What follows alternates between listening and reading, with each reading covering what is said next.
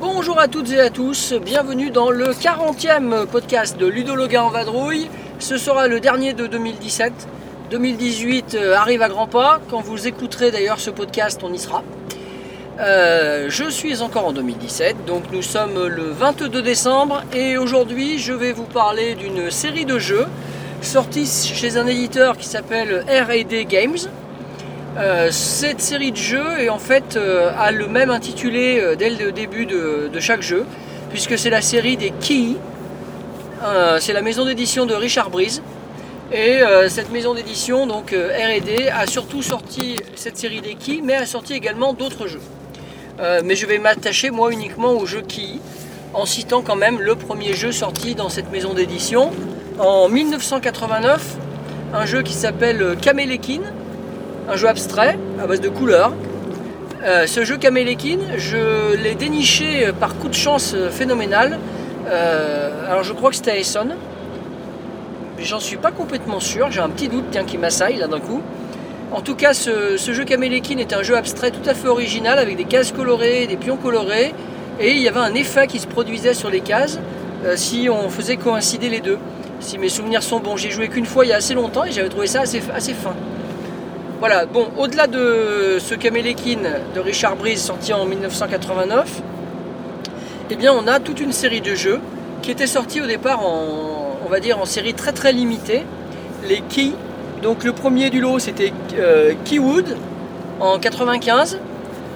Donc euh, je n'ai pas ce jeu, c'était une édition limitée, je m'étais pas encore remis aux jeux modernes à l'époque, aux jeux de société, donc du coup euh, je n'allais pas à Essonne, etc. Et c'était donc visiblement une micro-édition à laquelle malheureusement je n'ai pas pu dénicher la perle rare.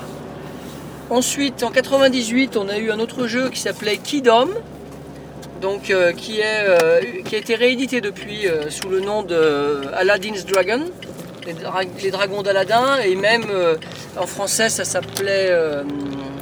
non, en anglais, pardon, ça s'appelait comme ça, mais en allemand c'était Morganland. Donc c'est un jeu que, j'ai par, par contre, mais je n'ai pas la version de Richard Breeze de 1995, euh, 98, pardon, je vous dis des bêtises. Euh, donc il s'appelait euh, Kiddo. Ensuite, en 2000, Richard Breeze a sorti un autre jeu en édition limitée, ça s'appelait Keytown, que je n'ai pas non plus. Voilà, c'est les trois jeux qui me manquent. Et euh, j'aimerais bien les trouver d'ailleurs, si vous avez des pistes à me donner. Christophe, si tu m'entends, je suis toujours preneur. Point de suspension.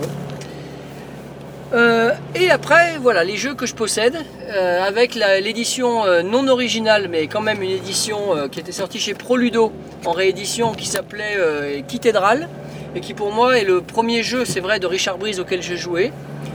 Cathedral, qui est un, un jeu avec une cathédrale et des contrats. Et il y a quelques jours, je vous faisais un podcast sur les jeux 3M et je vous parlais de Bazar.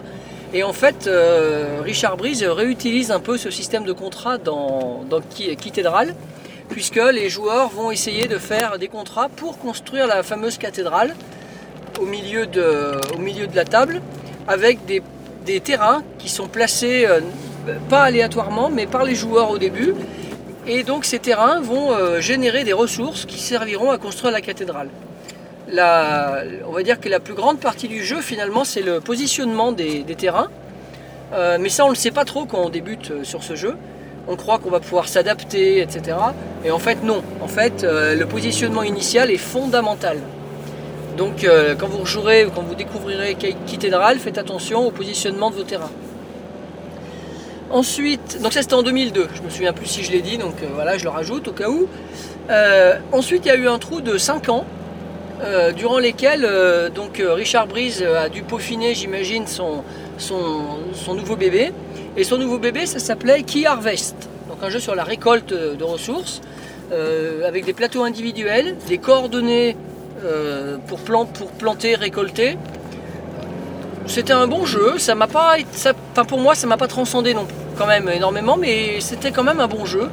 Euh, Key Harvest, sorti en 2007. Ensuite, en 2010, euh, Richard Breeze a, laissé la main au niveau de la création à, à une autre personne qui s'appelle David Brain. Et il a fait quand même un jeu dans la série des Keys, puisque le jeu s'appelle Key Market.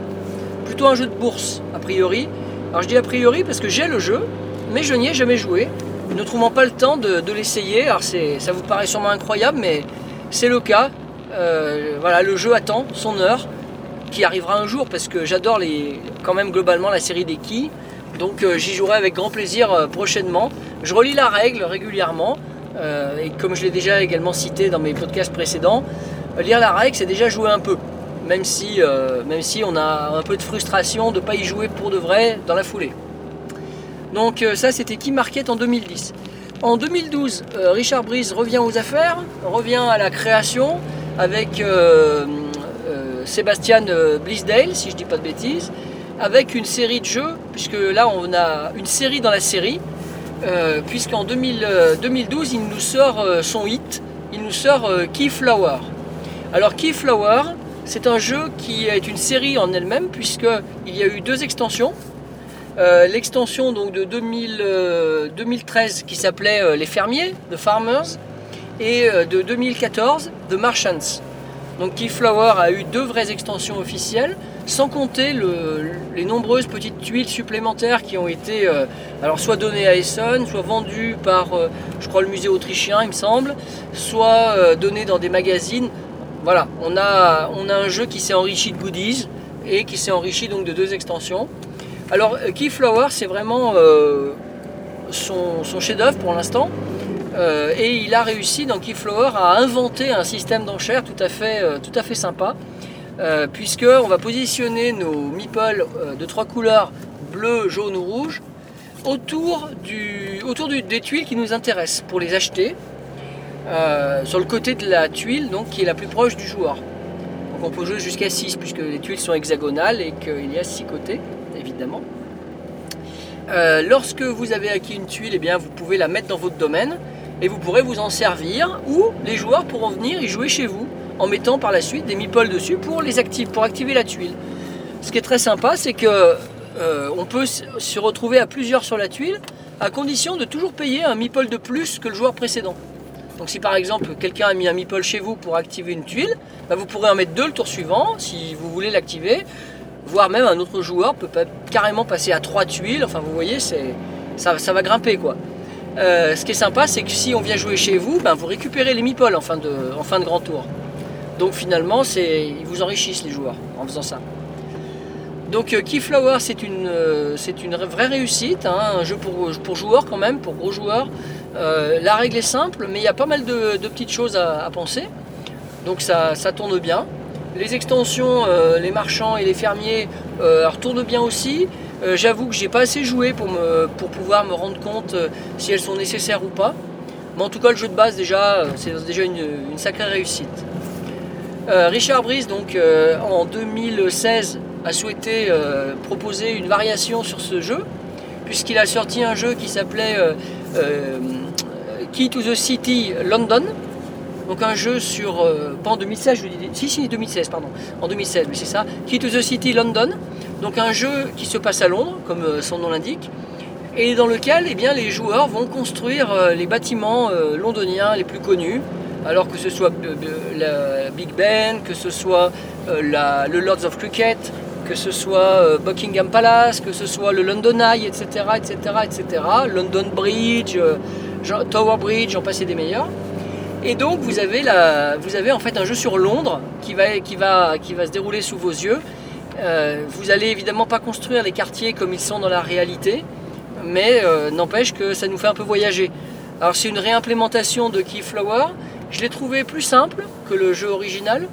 Euh, Peut-être euh, graphiquement un peu moins réussi, mais, mais, mais, mais, mais, mais, en ce qui me concerne, comme quand j'ai joué au jeu, je venais d'aller à Londres avec mes élèves euh, l'année dernière, en 2017.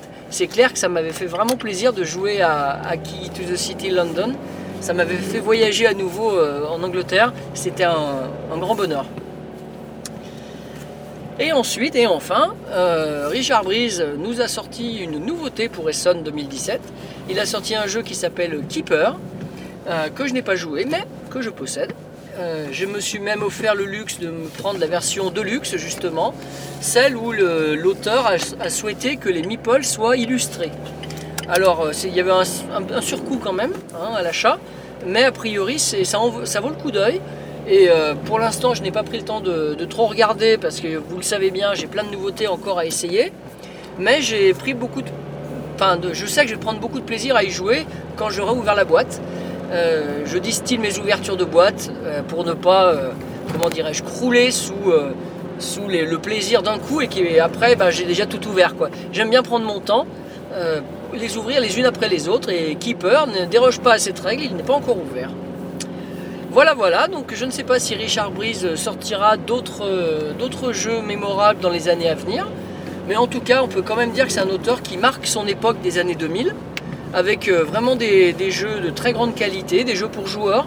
Euh, dans ceux que j'ai essayés et qui sont dans le dessus du panier, donc Keyflower, il n'y a pas de doute, et Cathedral, ça c'est sûr. Après, voilà, si vous trouvez les autres jeux, vous pouvez, vous pouvez les essayer, vous pouvez avoir de la chance aussi, parce que c'est pas très facile. Euh, Richard Breeze prenant soin de ne pas rééditer euh, ses jeux. Euh, c'est pas évident de trouver un Key Market, un Key Harvest par exemple. Et je ne parle pas des premières boîtes de Keydom, Keytown et, et Keywood. Voilà, je vais terminer ce podcast en vous disant à bientôt. Techniquement, ce sera dans quelques semaines quand je reprendrai le travail. Mais pour vous, ça sera transparent, vous verrez pas la coupure. Euh, J'espère que tous ces podcasts que j'ai pu vous faire sur cette année 2017 euh, vous ont intéressé, que vous les réécouterez, puisque euh, l'avantage des podcasts, c'est qu'on peut les réécouter plusieurs fois. Il n'y a pas de raison qu'ils disparaissent donc d'internet. Donc écoutez, j'espère que j'apporte une petite pierre à, l'édifice ludique. Je le faisais avec mon site, je le prolonge avec les podcasts. Et je vous remercie de m'écouter, toujours de plus en plus nombreux. Euh, et j'espère que les sujets vous intéressent. Si vous avez des sujets à me proposer, n'hésitez pas. Euh, ce sera avec plaisir que je réfléchirai à la chose. Euh, J'ai fait 40 podcasts. Si vous voulez que je traite de thèmes spéciaux, d'auteurs particuliers, etc., n'hésitez pas. Alors je vous dis à bientôt et rendez-vous en 2018.